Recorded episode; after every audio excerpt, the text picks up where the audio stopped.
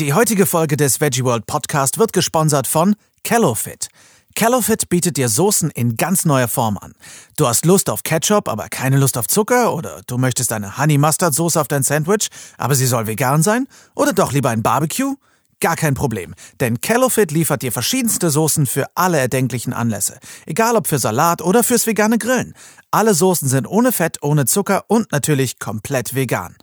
Ich persönlich fand die Barbecue-Soße einen ziemlichen Knaller und konnte nicht glauben, dass es endlich mal eine vegane Honey Mustard Soße gibt. Und ich hatte die wunderbare Möglichkeit, ein paar Soßen zu testen, die bald das Licht der Welt erblicken. Und ich kann sagen, da erwartet euch einiges.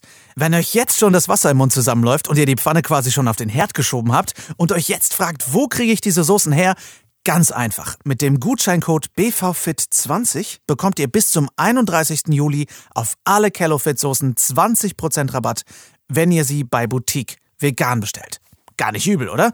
Alle Infos, der Gutscheincode und natürlich der Link zu Boutique Vegan sind in den Show Notes. Also ab zu Boutique Vegan und guten Hunger mit den Callofit Soßen. Hallo liebe Freunde und herzlich willkommen zur ersten Jubiläumsfolge des Veggie World Podcast. Ich bin der Lars und liefere euch seit einem Jahr jeden Montag Tipps, Infos und Interviews rund um das Thema Vegan und heute spreche ich mit Sebastian Joy von ProVeg über Veganismus. Schön, dass ihr eingeschaltet habt, ihr Lieben. Herzlichen Glückwunsch an euch alle. Heute feiert der Veggie World Podcast einjähriges Jubiläum. Seit letztem Sommer versorge ich euch jeden Montag mit einer neuen Folge und dafür möchte ich mich von Herzen bei euch bedanken. Ohne euch wäre dieser Podcast nicht, was er jetzt ist und ich säße heute nicht hier. Wir haben ganz klein angefangen und wir haben mittlerweile über 100.000 Downloads. Wir haben so viele Hörer erreicht, Hörerinnen erreicht. Und wir sind mittlerweile zu einem der bedeutendsten veganen Podcasts im deutschsprachigen Raum geworden. Und ich habe euch das ganze Jahr über wichtige Themen näher bringen dürfen, wie zum Beispiel die Tierhaltung in der Kleidungsindustrie und ich habe mit euch zusammen eine Vielfalt an wunderbaren Menschen kennenlernen dürfen, die bei mir hier im Interview waren und von denen wirklich einige auch zu Freunden geworden sind. Jeder und jedem Einzelnen davon und jeder und jedem Einzelnen von euch vielen Dank.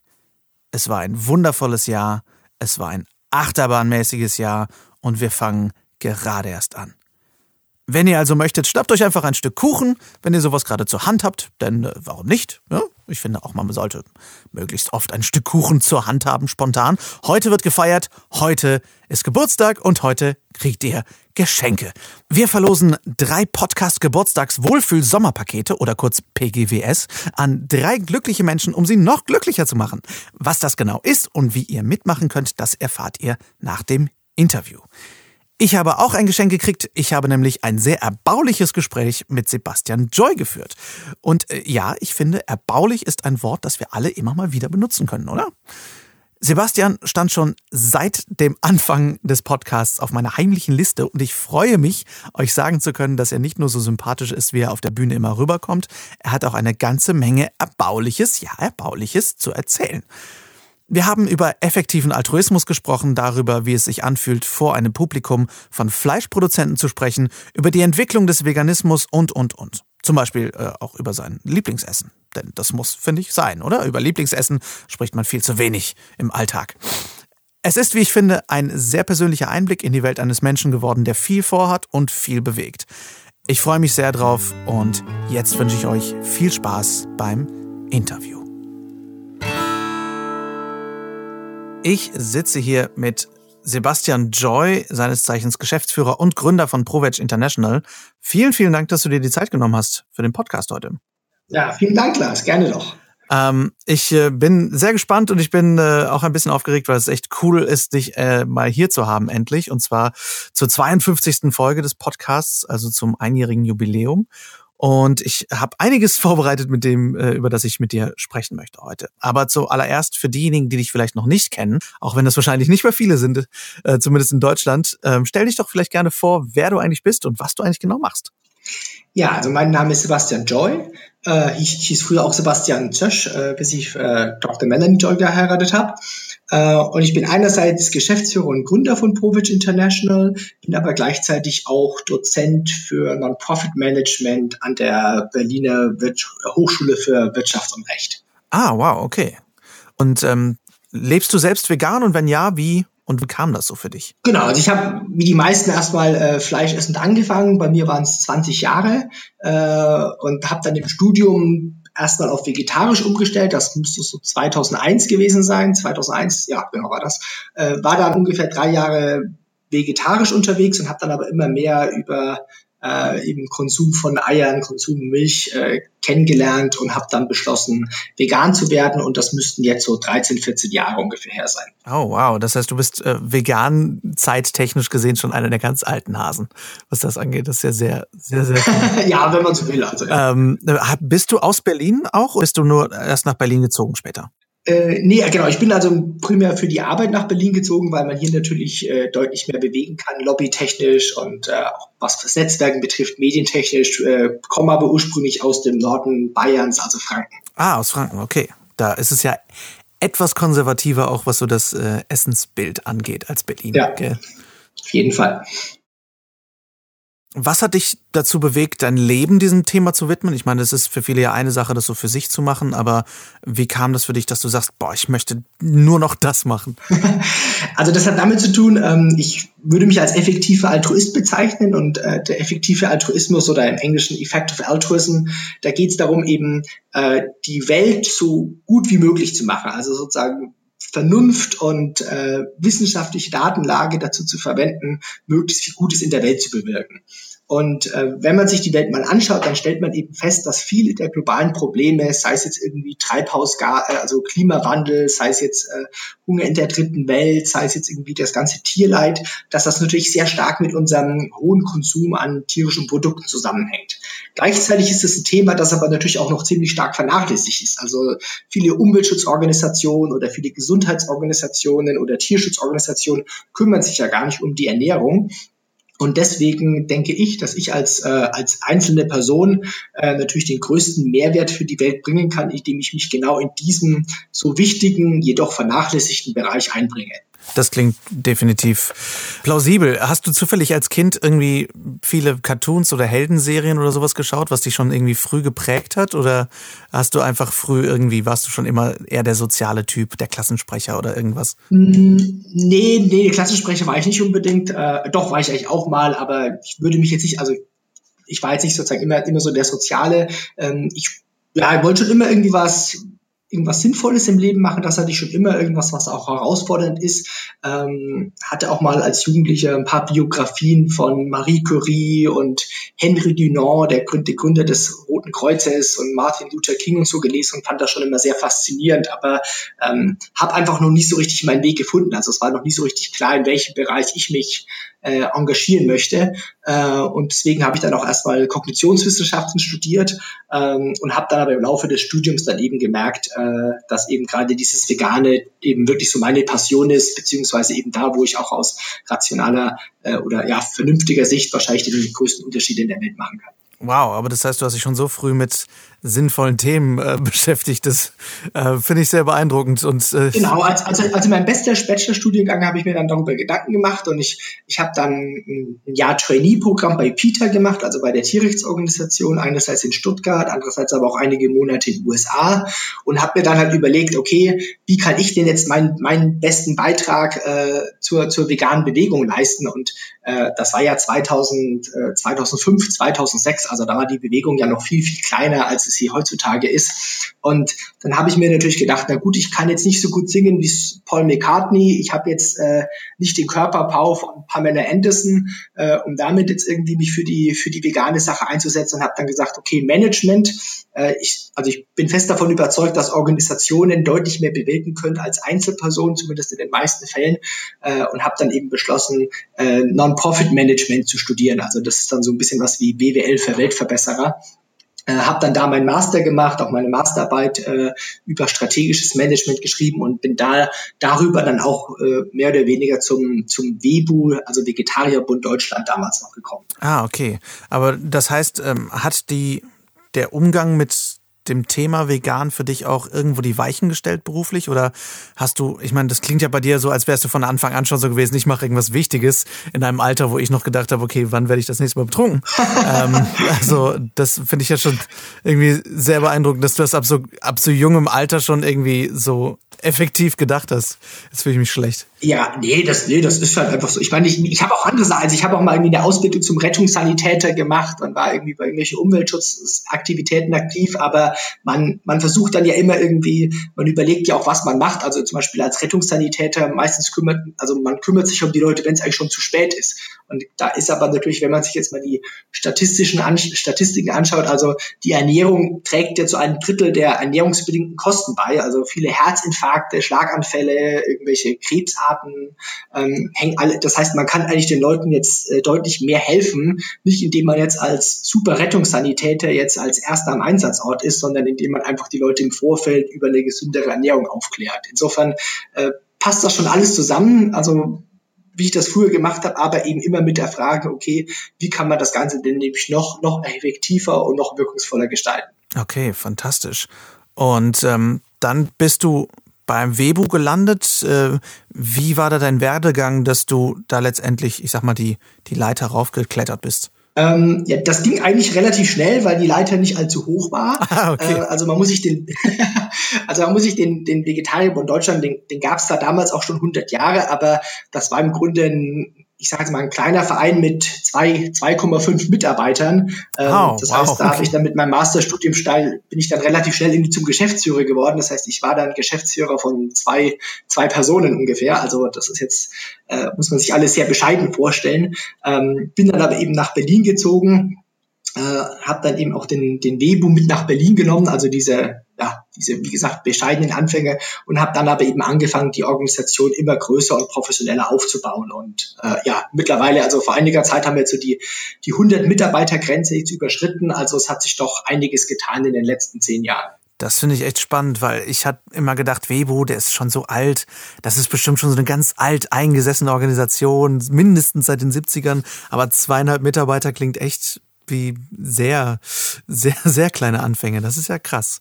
Wie kam das, dass das so klein war? Da, damals gab es halt irgendwie, ich glaube, so knapp 2000 Mitglieder. Es gab jetzt nicht viel Budget. Die, die Bewegung war ja auch viel kleiner. Also es gab damals, also nur mal, nur mal, mal als Beispiel zu bringen, es gab, als ich angefangen habe, äh, also selbst im Webu angefangen habe, 2008 gab es im Grunde ich glaube, kein einziges farbiges veganes Kochbuch. Wow.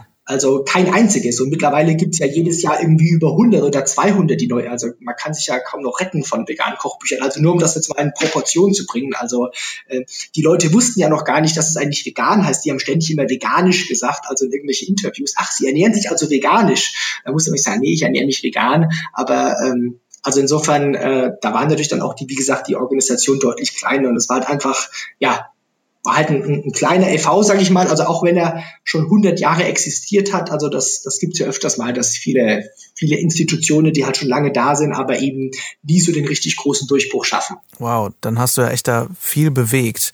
Und ähm, wie kam das letztendlich, dass ihr den Webu zu ProVeg International umgebaut habt? Genau, also das, das, also die Idee hatten wir vor ein paar Jahren. Also wie gesagt, mich treibt immer die, die, die Frage an, okay, wie können wir das, was wir machen, einfach noch besser machen? Wie können wir noch, wie können wir noch mehr Tiere retten? Wie können wir noch mehr Regenwald retten? Wie können wir noch mehr, also wirklich äh, die Welt äh, sozusagen noch besser machen.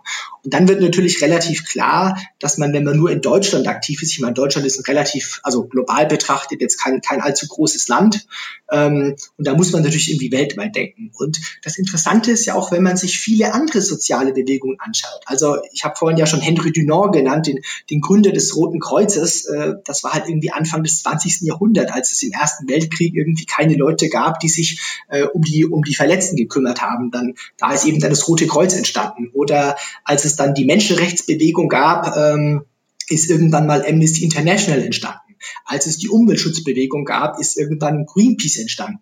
Als es äh, die Tierrechtsbewegung gab, sind halt Organisationen wie PETA und sowas irgendwie aufgestanden. Oder halt äh, oder gewachsen und, und groß geworden. Und, und jetzt haben wir natürlich die vegane Bewegung, die weltweit an Fahrt gewinnt.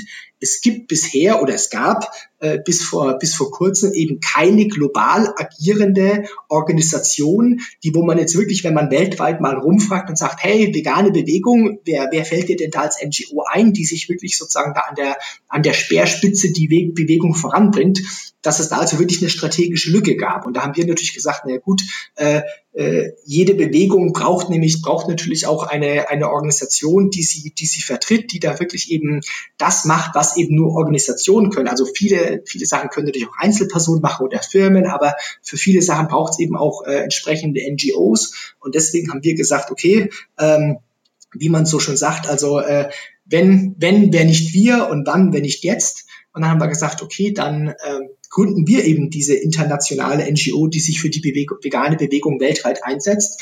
Ähm, und das war einerseits ganz schön, weil wir konnten einerseits natürlich auf die ähm, auf die, auf die, auf die Infrastruktur des, des Webus zurückgreifen, der natürlich vor einigen Jahren auch schon eine, eine signifikante Größe hatte. Gleichzeitig konnten wir uns eben aber auch noch überlegen, okay, ähm, mit dem ganzen Wissen, was wir jetzt in den letzten 10, 20 Jahren gesammelt haben, was würden wir denn jetzt im Vergleich, wenn wir jetzt nochmal neu anfangen können, in einer gewissen Weise, was würden wir denn da zum Beispiel noch besser machen? Und äh, insofern konnten wir da eigentlich äh, aus beiden Welten jeweils das Positive, kombinieren. Wow, okay.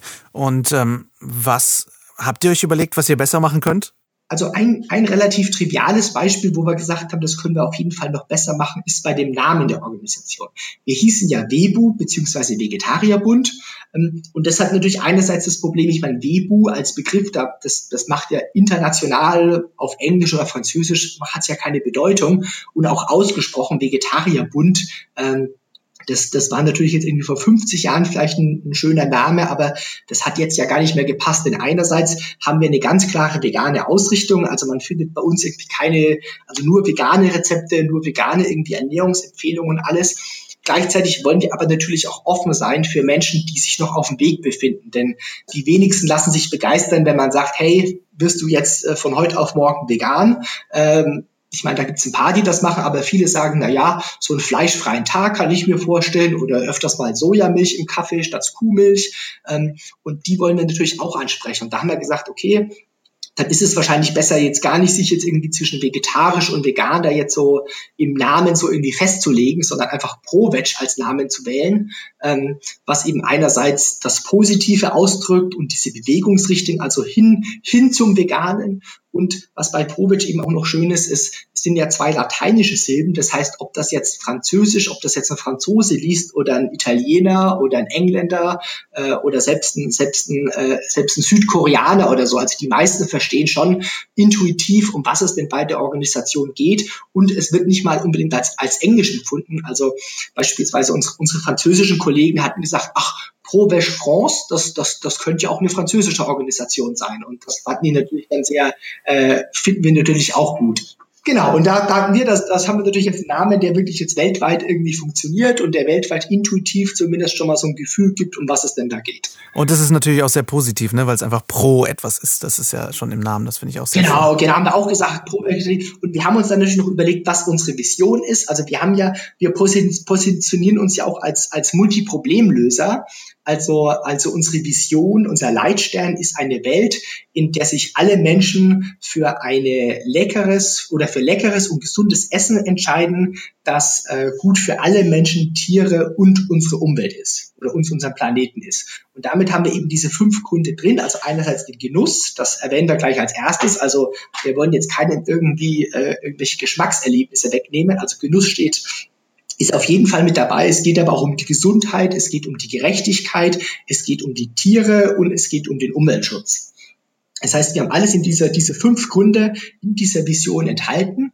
Ähm, wir wir, ja, wir sagen auch, dass wir sozusagen Multiproblemlöser sind, weil manchmal fragen uns die Leute, na ja, seid ihr jetzt eine, seid ihr jetzt eigentlich eine Tierschutzorganisation oder seid ihr eine Umweltschutzorganisation oder seid ihr jetzt eine Gesundheitsorganisation? Und wir sagen, hey, wir sind eigentlich alles, also, ähm, weil wenn man, wenn man den, den Konsum tierischer Produkte reduziert, dann ist das äh, gut für die Gesundheit, dann ist das gut für die Umwelt und dann ist das gut für die Tiere. Insofern haben wir immer diesen, diesen Multiproblemlöser-Ansatz und ähm, Was wir auch noch den letzten, äh, letzten Jahren irgendwie festgelegt haben, ist unsere Vision, äh, unsere Mission meine ich, äh, also in den nächsten äh, also die wir uns in den nächsten Jahren äh, auf die Fahne geschrieben haben. Und das ist, den Konsum tierischer Produkte bis zum Jahr 2040 um 50 Prozent zu senken.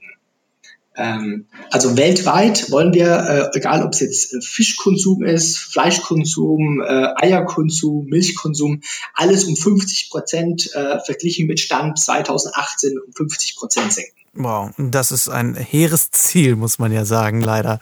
Ich will da gleich auf jeden Fall noch drauf äh, zu sprechen kommen. Ähm, was ich sehr spannend finde äh, und was ich sehr wichtig finde, ist zum einen, dass ihr diese Zusammenhänge deutlich nennt, weil ich glaube, dass, wie du schon sagst, den Leuten echt nicht so bewusst ist, dass das alles zusammenhängt und eben dieses Pro-Gerechtigkeit, weil ich glaube, dass das oft auch im, im Bewusstsein der Menschen untergeht, wenn man sagt, man setzt sich für Tiere, die Umwelt und für die Gesundheit ein, dass äh, so viele Menschen auch unter absolut ungerechten Situationen und, und Lebensumständen in der Tierindustrie arbeiten müssen. Das fällt ja manchmal so ein bisschen hinten runter. Ne? Ähm, was ist denn der Fokus eurer Arbeit? Ihr habt ja zum Beispiel auch die Veggie World initiiert. Ähm, vielen Dank dafür, by the way. Äh, Finde ich sehr, sehr schön. Äh, und, ähm, aber was, ähm, was genau ist der Fokus eurer Arbeit, abgesehen von der 50 by 40 äh, Mission? Mhm. Also ab, also 50 bei, also unsere Mission, die steht eigentlich über allem. Also alles, was wir machen, ist sozusagen, soll, soll, soll zur, zur Erfüllung der Mission und unserer Vision beitragen. Hm, wir haben eine, eine gewisse Grundstrategie und die beträgt, dass wir, äh, die nennen wir Influencing the Influencers. Also wir sagen natürlich jetzt, äh, es gibt in Deutschland ja 80 Millionen Menschen, weltweit über 7 Milliarden. Ähm, und jetzt die Personen jetzt einen nach dem anderen jetzt irgendwie aufzuklären und zu sagen, warum sie sich denn jetzt irgendwie pflanzlicher ernähren sollen, äh, ist natürlich irgendwie vollkommen ineffektiv. Deswegen sagen wir, wo sind denn die großen Stellschrauben innerhalb der Gesellschaft äh, und wie können wir an diesen Stellschrauben drehen? Also große Stellschrauben zum Beispiel ist natürlich die ganze äh, Nahrungsmittelindustrie. Das ist die ganzen, die ganzen Medien. Also die Medienlandschaft hat ja einen enormen Einfluss. Das ist aber natürlich auch äh, die Ärzteschaft. Also viele Leute hören natürlich jetzt auf ihre, auf ihren Arzt oder irgendwie die Krankenkassen haben großen Einfluss. Also das ist auch so eine Zielgruppe. Ähm, oder, oder andere NGOs und, äh, und Aktivisten. Da hat man natürlich dann auch, wenn man eine, eine NGO überzeugt, äh, irgendwas zu machen, äh, erreicht man viele Menschen oder natürlich eben auch die Politik. Also wenn man jetzt äh, beispielsweise jetzt irgendwie Definition für vegetarische oder vegane Produkte in der EU umsetzt, dann hat man auf einen Schlag 800 Millionen Menschen, die davon äh, 500 Millionen Menschen, die davon profitieren. Ähm, und insofern haben, haben wir das sozusagen als Kern als Kernstrategie und danach richtet sich eben alles aus. Und da sagen wir natürlich dann eben auch beispielsweise sowas wie die Veggie World ins Leben zu rufen, hat natürlich einen enormen Impact, denn äh, am Anfang haben wir natürlich mit einer Veggie World im, im Rhein-Main-Gebiet angefangen, in Wiesbaden, äh, sind aber dann natürlich eben auch noch irgendwie expandiert, ähm, haben natürlich dann, genau, also ist natürlich die Veggie World expandiert und jetzt zusammen mit Welfares, äh, die natürlich das Ganze nochmal auf ein neues Level heben und in viele Länder zusammen mit uns expandieren, haben wir natürlich jetzt fast, also in, in vielen Ländern Europas natürlich schon enormen, äh, enormen positiven Einfluss auf die vegane Bewegung gehabt, allein mit der Veggie World. Aber ähm, wir machen beispielsweise auch Forschungssachen, also wir haben die, die erste äh, meines Wissens bisher die einzige Zahncreme mit Vitamin B12 erfunden äh, da haben wir uns natürlich auch wieder einen Partner ja, ja, genau, zusammen mit Lococos, sprich äh, Santé als Marke. Ähm, wir haben halt festgestellt, äh, dass, dass viele Menschen sich irgendwie Probleme haben, sich vegan zu ernähren, weil sie irgendwie mit B12 ähm, ähm, Probleme hatten, beziehungsweise ich war es leid, bei irgendwelchen Interviews immer sagen zu müssen, dass man äh, bei B12, äh, kommt ja immer die Frage auf, was man denn jetzt bei B12-Mangel macht und die Leute finden es eben nicht gut, dass man jetzt irgendwelche Tabletten nehmen muss. Darum haben wir natürlich jetzt nach, nach praktischeren Methoden gesucht, ähm, äh, die, ähm, äh, die B12-Versorgung bei Veganern zu erleichtern und haben dann eben die Idee gehabt, eine B12-Zahncreme zu erfinden äh, oder auf den Markt zu bringen, haben dann einige Zahncreme-Hersteller angeschrieben, haben irgendwie Strategiepapiere erarbeitet und dann konnten wir die eben begeistern, die, die, dass die Zahncreme eben wirklich zu entwickeln und auf dem Markt zu verbreiten. Wow, das ist eh ein Prozess, den ich mir sehr spannend und sehr ja, furchteinflößend vorstelle. Wie geht man in so eine Firma rein, um was zu verändern? Ich sag mal zum Beispiel ähm, eine Firma wie Rügenwalder, die gar nichts mit diesem Markt zu tun hat, die davon zu überzeugen, hey, es würde für euch wirklich Sinn machen, wenn ihr vegetarische oder vegane Produkte rausbringt.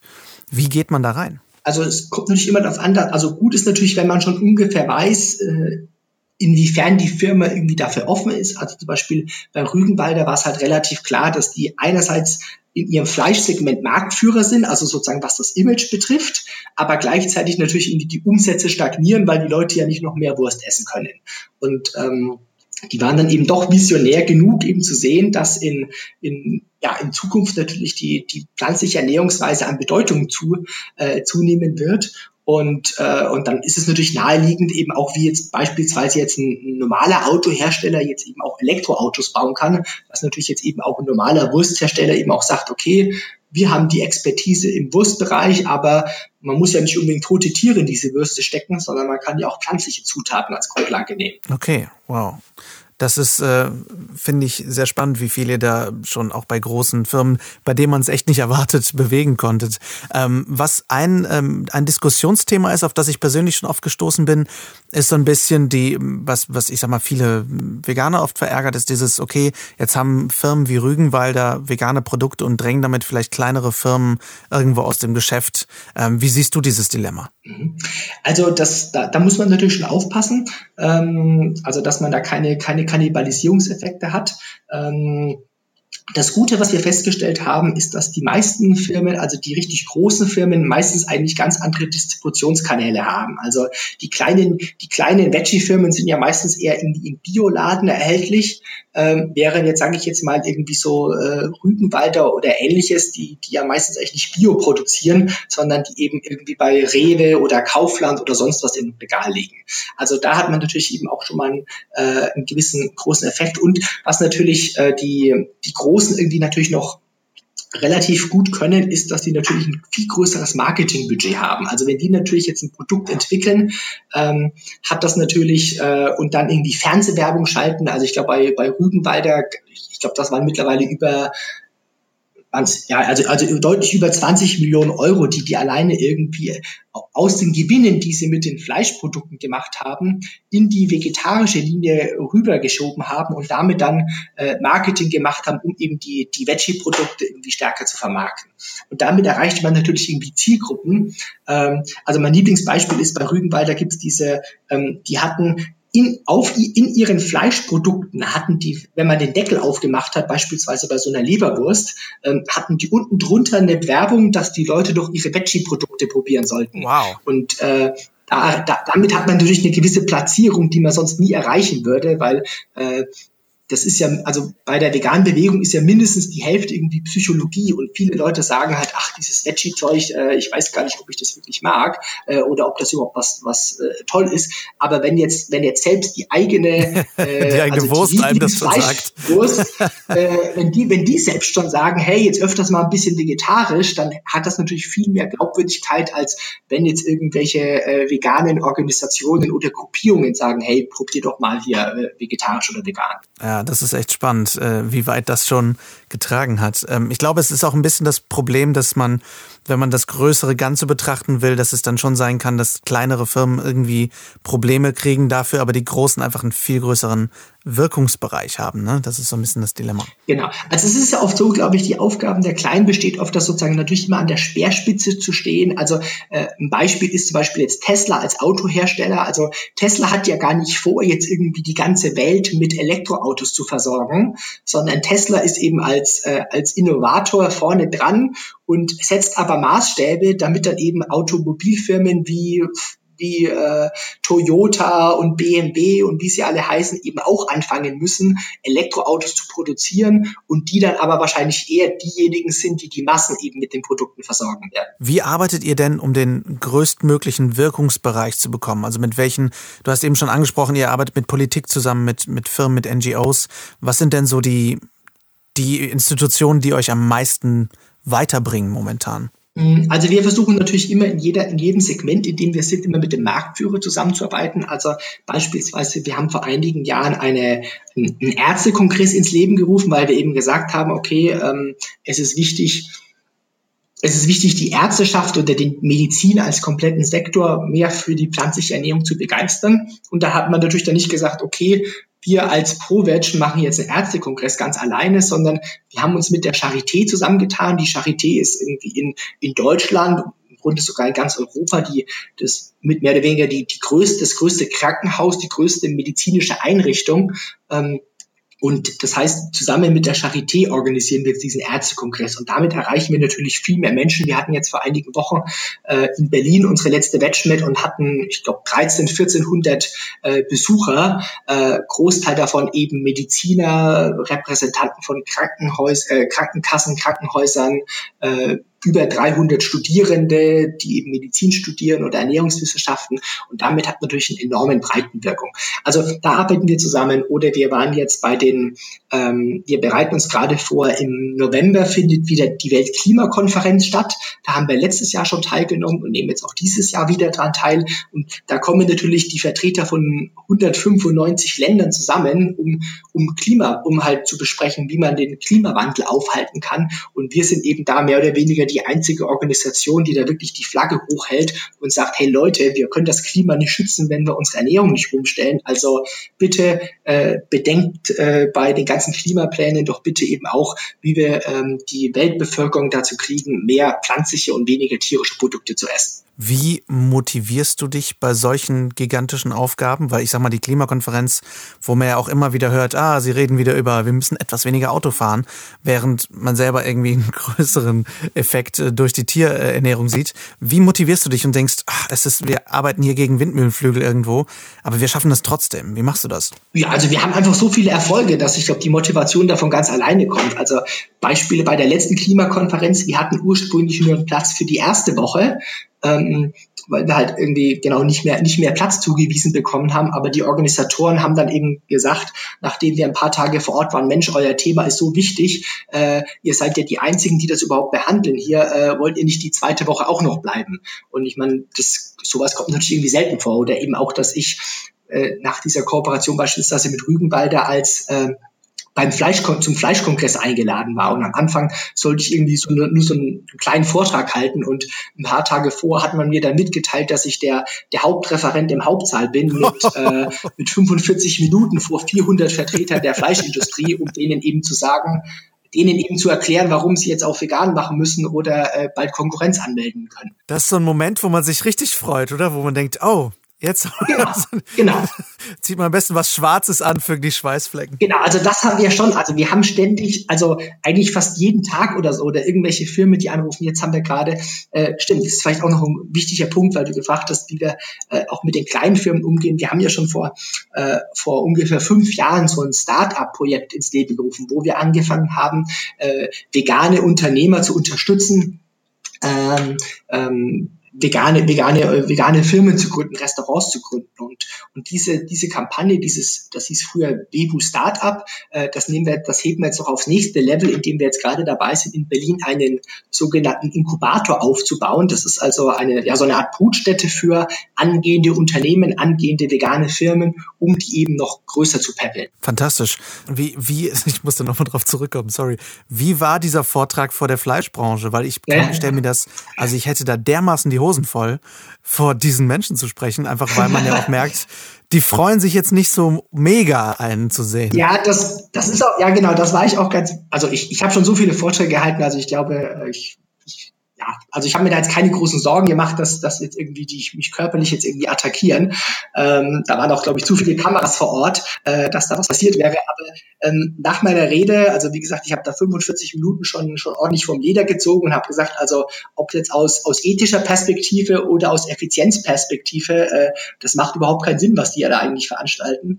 Ähm, Und äh, der eine Zuhörer hat das eigentlich ganz gut zusammengefasst, dass er gesagt hat, ja, also Herr Joy, also ähm, ich glaube, das brauchen wir Ihnen ja nicht sagen, dass sich hier, glaube ich, keiner freut, sich hier zu sehen.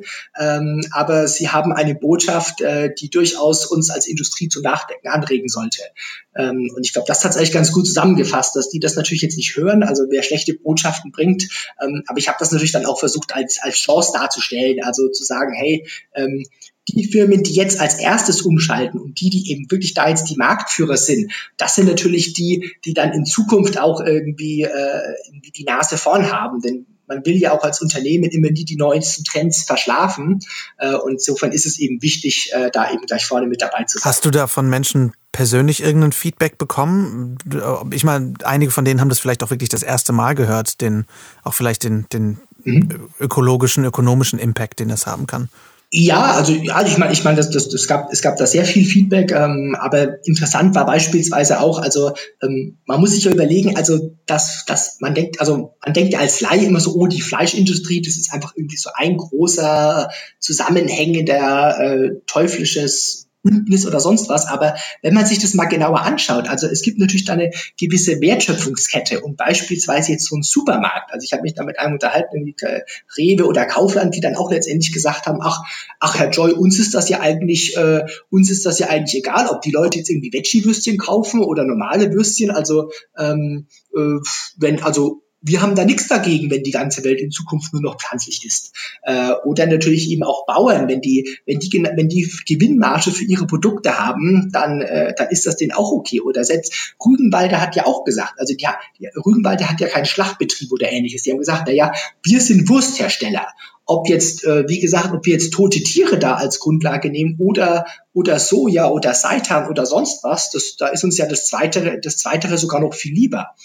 Insofern, also man, man darf das jetzt nicht immer so, äh, also man muss das ein bisschen differenzierter betrachten und, und viele haben da gar nichts dagegen. Und das Schöne ist nämlich dann, was wir jetzt auch feststellen, wenn man die, die großen Player jetzt auf wenn die feststellen, dass sie selber da, dass man jetzt nicht mehr nur gegen die kämpft, sondern die eben auch, äh, auch motivieren will, dann unterstützen die natürlich eben auch die Sache. Also ein Beispiel, äh, was viele ja vielleicht wissen, dass es immer mal wieder eine Diskussion gibt, wie denn vegetarisch und vegane Produkte überhaupt heißen dürfen. Also darf ein Schnitzel, das jetzt eigentlich aus Seiter ist, darf das eigentlich Schnitzel heißen. Und das Schöne ist, was wir jetzt festgestellt haben, als es in der Politik da heiß diskutiert waren, dass plötzlich die ganzen, selbst die Fleischhersteller, aber die, die schon selber Veggie-Produkte hatten, dass die gesagt haben, ach nee, äh, das soll auch Schnitzel heißen, denn wir haben ja auch schon Produkte. Also dann haben die plötzlich Lobbying dafür. Das heißt, die haben jetzt nicht dagegen gekämpft. Man, ich glaube, gerade viele Veganer stellen sich, wie du schon sagst, die Fleischindustrie einfach als großen bösen Menschen vor. Ähm, wenn man bedenkt, dass es vielen einfach nur ums Geschäft geht und, und die auch aus irgendeiner Tradition kommen, ne? von, von Werten, die ihnen einfach auch irgendwo eingetrichtert äh, wurden oder mitgegeben wurden. Das ist schon sehr spannend. Hast du denn, ähm, ich sag mal, so eine Art Feedback von Rügenwalder bekommen in Zahlen, wie, wie sich die, die Entwicklung von deren Nicht-Fleischprodukten jetzt so darstellt? Also auf jeden, also meine letzte Information von denen war, dass sich das alles sehr, sehr positiv entwickelt hat. Also die hatten ja gedacht, dass sie innerhalb der nächsten Jahre vielleicht irgendwie den Umsatz so auf 20 Prozent des Gesamtumsatzes steigern und das haben sie dann, glaube ich, eigentlich schon nach dem ersten oder zweiten Jahr erreicht. Also die waren eigentlich auch von dem, von dem enormen Erfolg eigentlich schon relativ, äh, relativ früh stark beeindruckt. Ähm, Insofern glaube ich, dass das ist ganz gut gelaufen. Aber man muss natürlich auch schon sagen, es ist jetzt nicht unbedingt der Selbstläufer. Also man hat man immer wieder gibt es natürlich auch Firmen, die sagen, okay, wir haben ein paar Produkte probiert. Äh, Tönnies war ja vor kurzem in den Medien, die gesagt haben, ach, wir fahren jetzt unsere Linie wieder ein bisschen runter. Also ähm, das wird noch, äh, es ist jetzt, äh, wie gesagt, es, ja, das wird noch ein harter Kampf, äh, beziehungsweise da gibt es noch viel Entwicklungsarbeit, dass die Produkte eben wirklich äh, lecker werden, günstig werden, verfügbar werden. Und das Schöne ist aber, dass es ja in, in in beiden Richtungen geht, also bei uns. Also einerseits wollen wir die pflanzlichen Produkte äh, besser machen und günstiger machen und mehr verfügbar machen. Gleichzeitig wollen wir natürlich eben aber auch die Preise und die Unterstützung, also die Preise für die tierischen Produkte nach oben treiben. Also beispielsweise, indem man Agrarsubventionen abschafft oder beispielsweise die Besteuerung anders gestaltet. Und ich glaube, dass es auch viel mit diesem Markenvertrauen zu tun hat, was wir Deutschen irgendwie haben.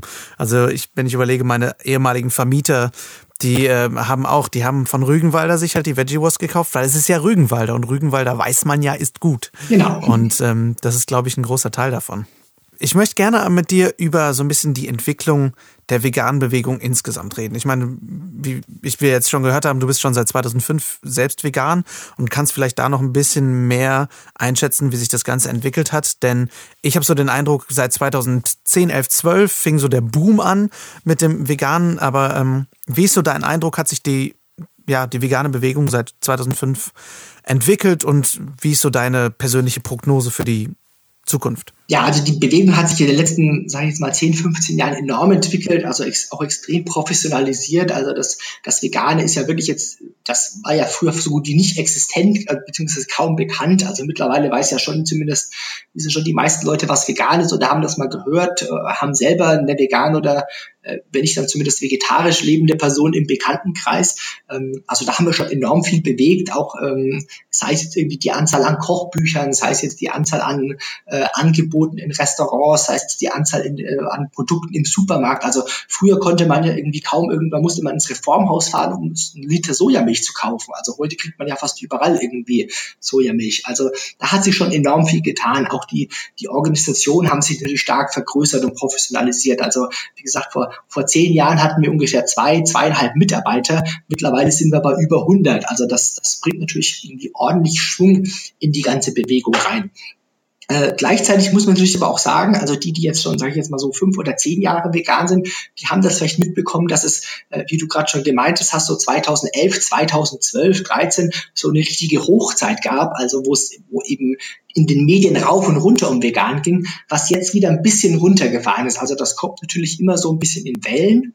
Ähm, und jetzt kommt es natürlich auch darauf an, dass wir die Bewegung wirklich verstetigen. Also dass wir jetzt, auch wenn jetzt die Medien jetzt sage ich jetzt mal nicht mehr so, äh, so ständig irgendwie auf der ersten Seite über das Thema reden, dass man aber natürlich jetzt immer irgendwie das, das Tempo aufrechterhält äh, und eben wirklich dafür sorgt, dass äh, das Vegane immer weiter in den Mainstream vordringt ich sag mal, was vielleicht eine ganz gute äh, Folgefrage dazu ist, ähm, was euch betrifft. Was sind denn eure konkreten Zukunftspläne, abgesehen von natürlich der 50 by 40 Mission? Was plant ihr für 2018, 19? Also wir sind einerseits jetzt sehr stark am international am expandieren. Also wir haben letztes Jahr sind wir ja nach, äh, nach Großbritannien, nach Spanien und, und Polen expandiert. Jetzt äh, vor kurzem kamen jetzt noch Niederlande und Südafrika dazu. Ähm, und was natürlich international ganz große äh, äh Stellschrauben sind, ist einerseits natürlich die USA und China.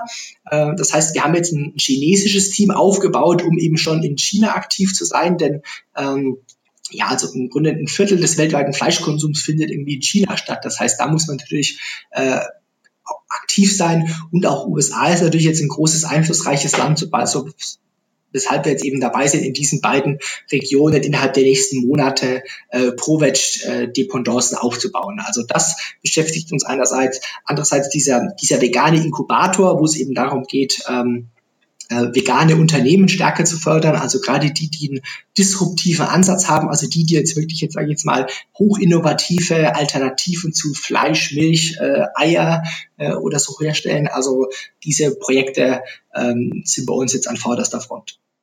Okay, spannend. Ich denke auch, dass äh, die USA für euch wahrscheinlich ein einfaches Territorium sind, insofern, dass es da schon eine sehr starke Veganbewegung gibt, oder? Genau, also einerseits in den USA gibt es schon relativ viel, aber es gibt natürlich auch schon viele andere Organisationen. Insofern, äh, also die mhm. vegane Bewegung gut, aber durch die viele Organisationen müssen wir dann natürlich eben auch unsere Nische finden als Organisation. Okay, verstehe. Und China stelle ich mir ehrlich gesagt sehr schwierig vor, weil die ja gerade so richtig anfangen mit äh, mit, mit westlicher Ernährungsform. Und in China kann ich mir vorstellen, wird es politisch auch schwierig, oder?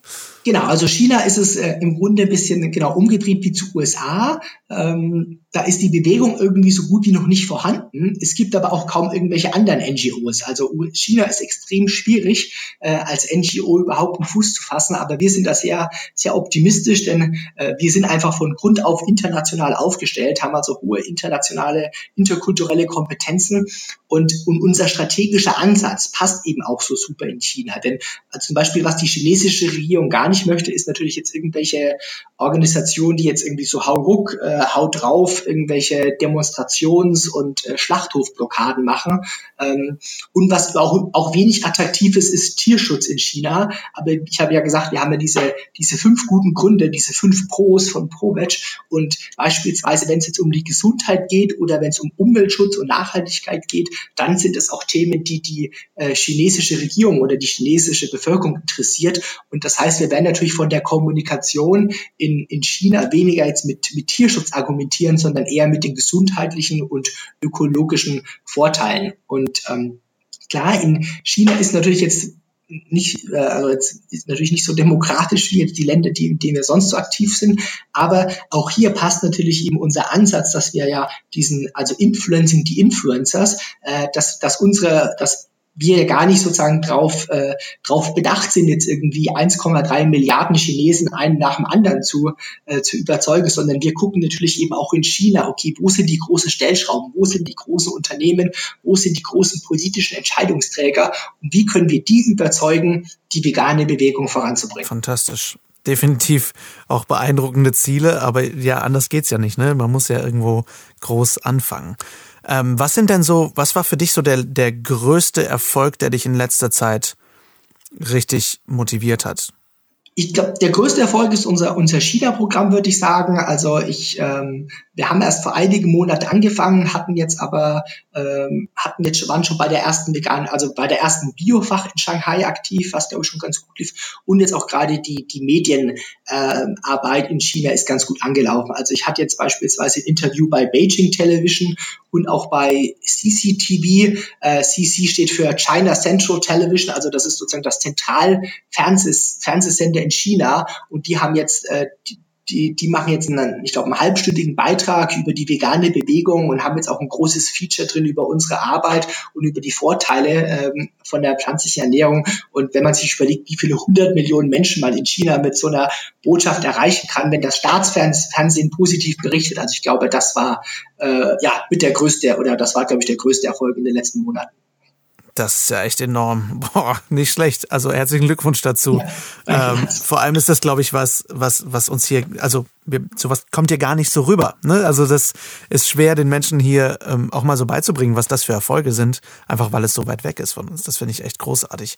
Ähm, was sind denn Tipps, äh, die du, die du gerne weitergibst, was wir alle machen können, um mhm vegane Lebensweise weiterzubringen, egal was wir für einen Job haben. Denn ich glaube, viele haben so ein bisschen die Schwierigkeit, ihren Lebensstil und ihren Job ein bisschen miteinander zu verbinden. Und mhm. was können wir alle machen, egal welchen Job wir haben? Ähm, also einerseits kann man natürlich auch mal den Job in Frage stellen oder wirklich gucken, ob man denn nicht wirklich in, in der veganen Bewegung nicht direkt aktiv werden kann. Also ähm, mittlerweile gibt es ja wirklich deutschlandweit mehrere hundert Menschen oder wenn nicht sogar Tausende, die mit, mit, der, mit der veganen Bewegung wirklich auch ihren Lebensunterhalt bestreiten. Das heißt, ob sie irgendwie in der NGO arbeiten, das heißt, weil sie irgendwie einen eigenen Podcast oder YouTube-Channel äh, haben. Das heißt, weil sie jetzt irgendwie Ernährungskurse anbieten wie Nico Rittenau oder ähnliches oder weil sie Bücher schreiben. Also ich glaube, da einfach mal ein bisschen kreativ überlegen, denn die, die Bewegung hat echt noch viel Potenzial. Also selbst wenn man jetzt irgendwie, äh, also man hat ja die wildesten Sachen, selbst wenn man jetzt irgendwie ein Reisebüro hat, äh, kann man ja sagen, okay, ich spezialisiere mich jetzt irgendwie auf vegane Reisen und äh, biete, mache eben da irgendwas. Also das würde ich als erstes sagen und ansonsten natürlich ähm, sich überlegen, ähm, sich irgendwie der Gruppe anzuschließen. Also wir bei Provit, wir haben, ich glaube, 70 oder 80 Gruppen im ganzen Bundesgebiet verteilt, wo man auf lokaler Ebene aktiv werden kann ähm, und äh, sich natürlich informieren, was man am Schlau, also wie man am besten kommuniziert. Also beispielsweise Tobias Lehnert äh, hat ein Buch geschrieben, How to Create a Vegan World. Ähm, also es gibt leider noch nicht auf Deutsch, aber wer das auf Englisch lesen kann, das kann ich auf jeden Fall sehr viel, äh, sehr stark empfehlen. Äh, denn da hat er auch einen, einen enormen Schatz an Ideen, äh, wie man eben das Vegane in seinem Alltag am besten einbauen kann. Ja, perfekt. Ich ähm, finde es absolut richtig, was du sagst. Ich glaube, wir ähm, ruhen uns manchmal vielleicht ein bisschen zu sehr darauf aus, dass wir sagen, ach, aber mein Job ist ja gar nicht dafür geeignet. Aber wir können alle doch irgendwo viel anpassen und, ähm, und uns viel verändern. Also ich glaube, man muss sich halt auch irgendwie bewusst sein, dass selber vegan zu leben, ich, das ist für mich eigentlich nur der erste Schritt. Denn das, was man eigentlich wirklich selber jetzt, also Klar, ich meine, im, im Laufe seines Lebens rettet man wahrscheinlich irgendwie, haben es ja mal ausgerechnet, irgendwie über 1000 Tiere. Wenn man, wenn man Meerestiere noch reinrechnet, sind es wahrscheinlich auch noch, äh, sind es wahrscheinlich ein paar Zehntausend. Aber man kann natürlich viel, viel mehr erreichen, wenn man wirklich irgendwie aktiv ist. Also wenn man, ähm, sei es jetzt, weil sie in der Gruppe aktiv ist oder, oder irgendwelche Business aufzieht. Also dann kann man das natürlich ganz nach oben skalieren. Also auch wir bei ProVeg, wir haben immer äh, viele Jobangebote. Man kann bei uns einen Bundesfreiwilligendienst machen, man kann bei uns ein Praktikum machen, äh, man kann sich in Kooperation mit uns irgendwie selbstständig machen. Also äh, auch gerne einfach mal bei uns bei proveg.com auf der Seite schauen. Ähm, und was man natürlich auch, was natürlich jeder machen kann, also oder auch beim, beim effektiven Altruismus nennt man das äh, Earning to Give. Man kann natürlich auch sagen, okay, äh, ich bin jetzt nicht derjenige, der ständig irgendwie diskutiert, aber ähm, ich habe hier irgendwie, ich bin irgendwie gut verdienender Zahnarzt äh, und ich kann natürlich jetzt oder irgendjemand oder irgendwie ein anderes, wo man ein hohes Einkommen hat, dass man natürlich sagen kann, okay, ich, ich unterstütze die vegane Sache, indem ich eben spende. Äh, damit kann man natürlich dann eben andere Leute, die das zu ihrem Beruf gemacht haben, äh, eben unterstützen, wirklich die vegane Sache, sei es jetzt als Lobbyist, sei es jetzt irgendwie als Consultant für, für Unternehmen, sei es jetzt irgendwie als Regionalgruppenkoordinator oder sowas unterstützen, eben wirklich äh, das, das hohe Tempo, das unsere Bewegung hat, eben aufrechtzuerhalten, damit wir eben wirklich äh, äh, die, ja, die vegane Welt eine Realität werden machen können. Sehr schön gesagt. Ähm, gibt es Momente für dich, wo du, wo du mal wirklich abschalten musst? Wo findest du deine Balance vom totalem Einsatz für die Welt zu mal ein bisschen Einsatz für dich selbst? Gibt es sowas? Und wenn ja, was machst du dann, um abzuschalten? Ähm, also ich gehe öfter, also ich öfters mal joggen. Ich, äh, ich meditiere eigentlich so gut wie täglich. Also das habe ich vor ein paar Jahren mal angefangen, habe hab festgestellt, dass mir das wirklich gut tut. Äh, verbringe eben Zeit mit Freunden oder mit meiner Frau, gehe mal spazieren. Also ähm, klar, man, man muss, es ist, glaube ich, auch wichtig, dass man, dass man da immer die Balance hält. Ähm, ich habe mal, also ich habe da ein bisschen weniger Problem damit, weil mir meine Arbeit so viel Spaß macht. Und ich habe mal, äh, es gibt so ein schönes Zitat, äh, wenn man, wenn man, wenn man Arbeit machen muss, die einem keinen Spaß macht, dann nennt man das Ganze Stress. Wenn man Arbeit macht, die einem Spaß macht, dann nennt man das Ganze Leidenschaft. Äh, und Ach, ich glaube, schön. wenn man Ach, eben gerade in Veganen arbeitet äh, und äh, da mit voller Leidenschaft dahinter ist, dann hat man eigentlich auch die Energie, da wirklich Gas zu geben. Aber natürlich auch am Wochenende mal ein bisschen abschalten, äh, gehört natürlich auch dazu. Definitiv, weil ich glaube, dass bei vielen Aktivisten so ein bisschen die, die Gefahr besteht von einem, ich sag mal, Aktivismus-Burnout, dass man nur macht und macht und macht und dann so ein bisschen sich selber vergisst.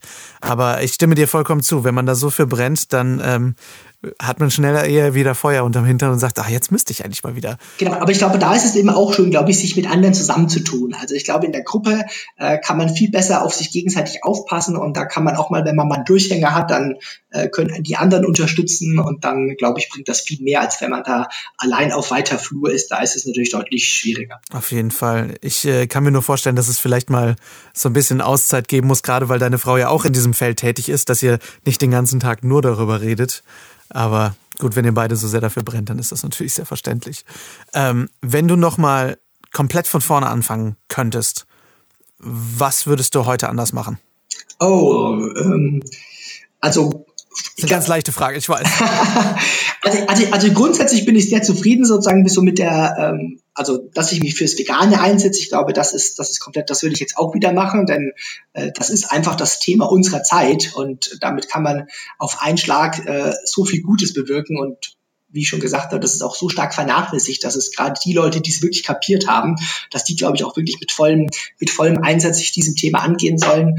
Ähm, ich würde wahrscheinlich früher irgendwie international denken, also dran versuchen, irgendwie eine international stärker aktiv zu sein und ähm, ja, ich, also ich war am Anfang natürlich auch als Veganer so ein bisschen, äh, ich sage jetzt mal so ein bisschen wütend und aggressiv eher unterwegs, auch, auch wenn man das vielleicht nicht so glaubt, wenn man mich heute kennt, aber ähm, das wäre natürlich vielleicht auch, was ich, was ich früher umschalten würde, da einfach eine gewisse positive Einstellung zu entwickeln, denn es, ja, man kann die Leute einfach viel eher mit positiver Energie begeistert, als wenn man sie irgendwie mit einem erhobenen Zeigefinger irgendwie versucht, schlecht zu machen. Definitiv. Ja, gute Tipps. Ähm, eine letzte persönliche Frage habe ich, die ich allen stelle, weil ich ähm, da einfach sehr leidenschaftlich auch bin. Was ist dein momentanes Lieblingsessen? Lieblingsessen ist äh, vegane Pizza, muss ich sagen. Echt? Klassiker, cool. Ja. Vegane Pizza, Klassiker, finde ich sehr, sehr verständlich, definitiv. Ja, ich danke dir sehr, dass du dir, äh, dass du deine Zeit geopfert hast und ähm, finde es super, was ihr macht und ich wünsche euch viel Erfolg für die Zukunft. Mensch, vielen lieben Dank, Lars. Also wenn das nicht mal ein würdiges Geburtstagsgeschenk war, dann weiß ich's auch nicht.